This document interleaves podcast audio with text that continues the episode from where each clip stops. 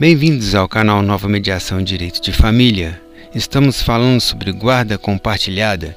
Terminamos o episódio passado dizendo que apenas em dois casos se pode ser negada a guarda compartilhada: no caso de inaptidão e no caso do desinteresse.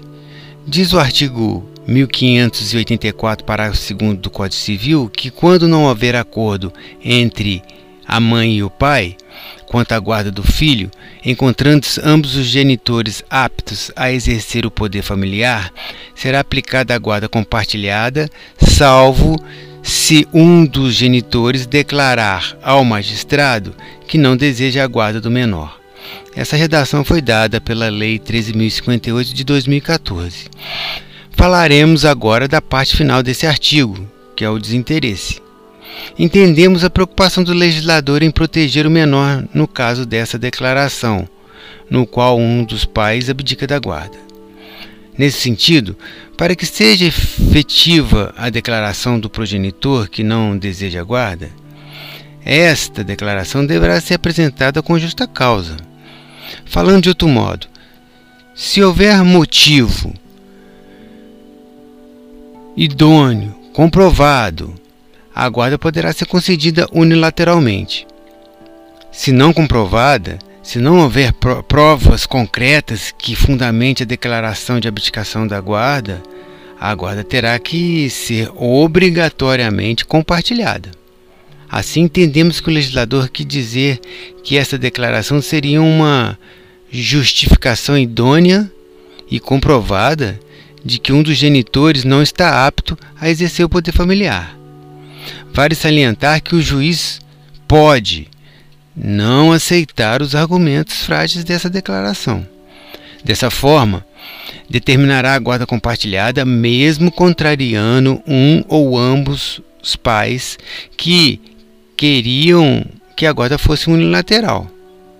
Aqui vale uma observação. No mesmo sentido, então, nos casos em que os advogados pedem litigiosamente a guarda unilateral, o magistrado terá que ordenar para que se emende a petição inicial para que seja demonstrada a justa causa. E somente nas duas opções narradas acima, que é a inaptidão e declaração de que não quer a guarda, é que se pode fundamentar e, consequentemente, autorizar a guarda unilateral. Quando não apresentada esta justa causa, é, de melhor interpretação o deferimento da liminar pelo compartilhamento, ou seja, privilegia-se a guarda compartilhada em detrimento da guarda unilateral. Quando os progenitores, em comum acordo, requerem que a guarda seja unilateral, terá o Estado o poder de discordar desse pedido e conceder a guarda compartilhada? Respeitando opiniões divergentes, entendemos que sim, o Estado deverá conceder a guarda compartilhada, tentando demonstrar para o casal em audiência que não se pode penalizar uma geração de filhos com a falta de um dos genitores, salvo excepcionalmente. Sabemos que cada caso é um caso e, com muito respeito, não entendemos que a guarda compartilhada seja subsidiária a guarda acordada, que o Estado pode e deve sim ser contrário à vontade das partes se essas quiserem a guarda unilateral sem comprovação da justa causa. E não há necessidade de um amistoso relacionamento entre o casal, né, para que seja concedida a guarda compartilhada.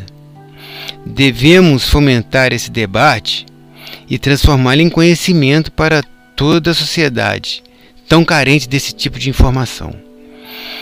Essa desinformação se demonstra quando percebemos que não há uma divisão clara de papéis entre os progenitores. Não temos dúvidas que a dificuldade da guarda inicia-se quando se leva as mazelas da conjugalidade para a esfera da parentalidade. Um maior conhecimento sobre o tema preservará os direitos fundamentais do convívio conjunto, alcançando a plenitude de alicerçar a criação dos filhos em duas referências. Obrigado pela atenção e carinho e até a próxima!